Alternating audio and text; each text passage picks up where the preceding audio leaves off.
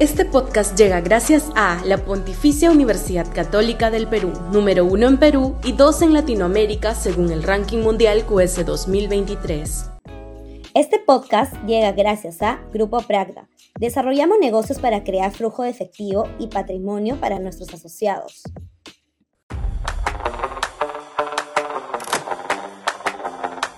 La irradiación de mi ley hay que seguir con atención el desenvolvimiento de Javier Milei en Argentina.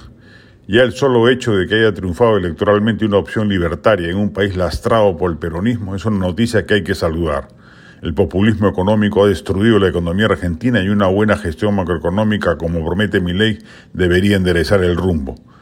Hace bien, por cierto, Álvaro Vargallosa en entrevistas que hoy le hace a Milagros Leiva en el comercio, distinguiendo a Milei de Donald Trump, un antiglobalista, proteccionista y hasta estatista. Infló el presupuesto público de una manera descomunal. Trump no tiene nada que ver con una propuesta que va en sentido contrario. El liberalismo se juega mucho en la región con la manera como le vaya a Milei. Por eso la reacción destemplada y antidiplomática de gobernantes como Lula o Petro, quienes anteponen sus ojerizas ideológicas a las políticas de Estado que les corresponde llevar por la responsabilidad presidencial que les cabe. ley obviamente va a tener que moderar sus propuestas, ya lo está haciendo, necesita hacerlo para poder gobernar con relativa estabilidad y entender que los tiempos deben ser administrados con astucia y perspicacia. Con que estabilice el delirio populista económico de Argentina ya habrá logrado bastante. Las gestiones funestas de los regímenes de izquierda en la región ayudan, pero claramente no bastan para convencer al electorado peruano del grave error de votar por opciones de ese talante. Si no, no hubiera ganado Castillo el 2021. Se requiere la muestra palpable, fáctica, de que una opción diferente es eficaz y positiva. Mi ley puede jugar ese papel y convertirse en foco de irradiación continental. Se necesita gritos en el Perú una opción liberal integral lo mucho que se había avanzado en materia económica en los 90 se ha ido desmontando de a pocos y hoy tenemos un remedio regulatorio populista en casi todos los sectores productivos del país.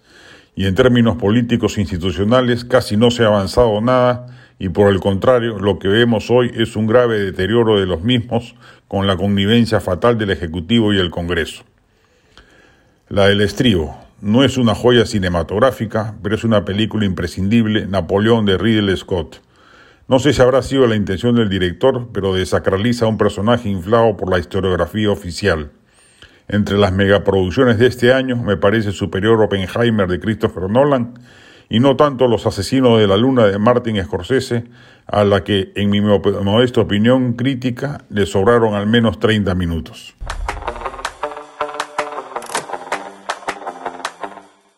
Este podcast llega gracias a la Pontificia Universidad Católica del Perú, número uno en Perú y dos en Latinoamérica según el ranking mundial QS 2023. Este podcast llega gracias a Grupo Pragda. Desarrollamos negocios para crear flujo de efectivo y patrimonio para nuestros asociados.